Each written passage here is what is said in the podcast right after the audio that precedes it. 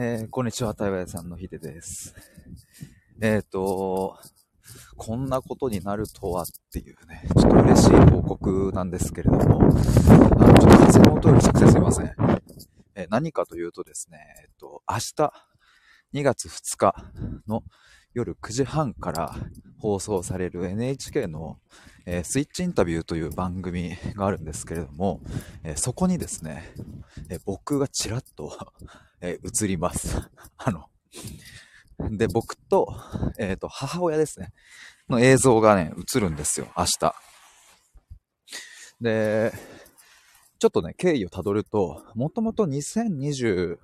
2021年、まだ母親が生きてる時ですね。2021年の12月に母親が亡くなったんですけども、その前の夏ぐらいかなに、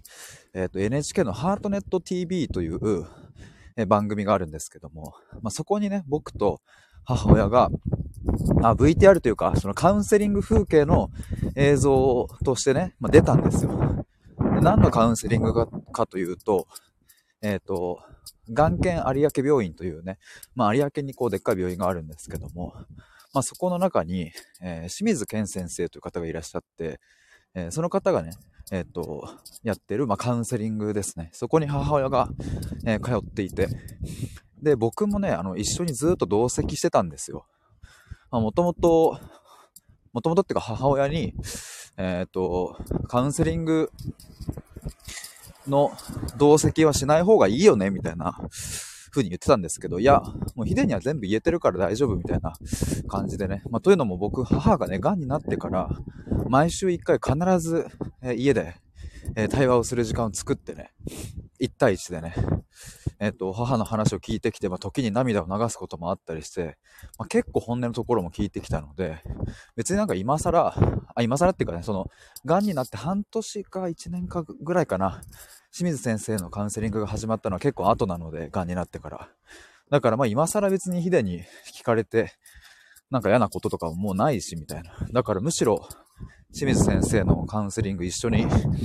うん、出席というか出てもらえたら、それは嬉しいな、みたいな感じになって、僕も清水先生と、まあ、母のカウンセリングのえー、外来に一緒についてって、僕横でメモを取りながら聞いてたんですよ。で、まあ、その、その風景が出るって感じですね。なんかあの、まあ、やっぱ母親もですね、えー、そういう、ああうわー、風が。すごいな。母親もまあそのカウンセリングによってね、かなり、心持ちが変わって、うん、すごくまあ、清水先生の、うん、カウンセリングのおかげでね、いろいろこう変わってきたところがあるので、で、そんなところにやっぱね、僕もずっといたので、うん、まあ、きっと他の、なんだろうな、他の患者さんであんまないパターンだったのかな。まあ、あんまないと思いますよね、そのカウンセリングに、息子が同席してるみたいな。あだからそれ珍しかったのかもしれないですけども。まあ、それで、清水先生から、あの、えっ、ー、と、NHK の取材が今度入るんだけど、もしよかったら、どうですか？みたいなお話をいただいて、で、さっき、ごめんなさい、長くなりました。ハートネット TV に出演したっていうのが2021年の、えっ、ー、と、夏ぐらいですね。で、今回ですよ、今回、えっ、と、明日なんですけどね、明日、えー、出る番組っていうのは、その再放送ではなくって、新しいば、新しいっていうか、今回放送される番組で、えスイッチインタビューというものですね。で、関ジャニ∞の安田さんと、えその精神科医の清水先生が、お二人で対談されるという。で、その番組のプロデューサーがですね、まあ、どういう経緯か、その、母とね、僕の、そのカウンセリング風景の映像を見つけて、ああ、これ使いたいってなったそうなんですよ。あ、ふわさん、こんにちは、どうも。お久しぶりです。ああ、これ使いたいってなって。で、清水先生から僕の元に、えー、電話が入りですね。これね、あの、ちょうどミシルさんと大阪行ってる時にね、僕、あの、お互いちょっと別で行動する時間があって、その電車に乗ってる時にね、僕一人で、ブルブルって電話鳴るから、え誰かなと思って携帯見たら、眼研有明病院って出てきて表示が。え？って思うじゃないですか。何？何？と思って。そしたら清水先生で、そこで、ああ、お久しぶりです、みたいな感じでお話しして、えー、で、まあ、そこでお話、あのー、ぜひ使ってくださいみたいな話をしたんですけれども。で、今何の話だっけ？ああ、風が、風が強いよ。まあそう、それでね、えっ、ー、と、ぜひ使ってくださいということで、えー、明日の夜9時半から放送されるスイッチインタビューのどこかにどこかに えっ、と、差し込まれるということですね。まあ、ちなみに僕はね、あの、一切喋らない。あの、横にいて、うんうんってうなずいてるだけなので、まあ、な、なんていうんですかね。なんか、僕が出ますみたいな感じじゃないんですけど。まあ、でも、そのさっき言ったように母親はね、癌になってから、僕は毎週一回必ず対話してたし、うん、で、清水先生のカウンセリングもね、もう何回も何回も僕は一緒に同席してたから、やっぱりね、それはね、僕の、なんだろうな、今の台湾の活動の、すごい、こう、源というか、原点になっているところなのでね。なので、ぜひちょっと、そこはなんか、見てほしいなというか、うん、しかもなんだろうな、なかなか、まあ、その、身近にさ、そういう癌の方とか、あそういう方がいなければ、あんまりそういう番組って見ないと思うんですよね。その清水清水先生と、あの、関ジャニエイトの安田さんはなんかもともと脳腫瘍を患ったことがあるらしくて、まあそれで対談するらしいんですけど、まあでもそういうのってさ、なんかきっかけないと見ないじゃないですか、やっぱ。たまたま流れてるとかさ、NHK つけてたたまたま流れてるとか、安田さんの大ファンとか、なんか清水先生もともと知ってたとかね、まあ本も書かれてる方なので、じゃないと見ないと思うんですけど、でもやっぱり、むしろ僕はですね、その、が、んの親を亡くした、まあ一家族として、うんまあ、いつやってくるかわからないその病気を怖いから蓋をするんじゃなくて、うん、なんか、あ、こういうこともあるんだっていうのを知っておくっていうのは一つ、あいいんじゃないかなと思うので、なんか僕がそのきっかけになれたら、えー、嬉しいなと思います。母もですね、亡くなる間際に、あの、言ってたのが、まあ、癌になって幸せだったとは、そういうわけじゃないんだけど、でも癌になって、こういうこともあるんだ。つまりこういうことっていうのは、うん、辛いこともあったけど、最後、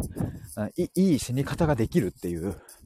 こういうこともあるんだっていうのを、私は伝えたいなというのを、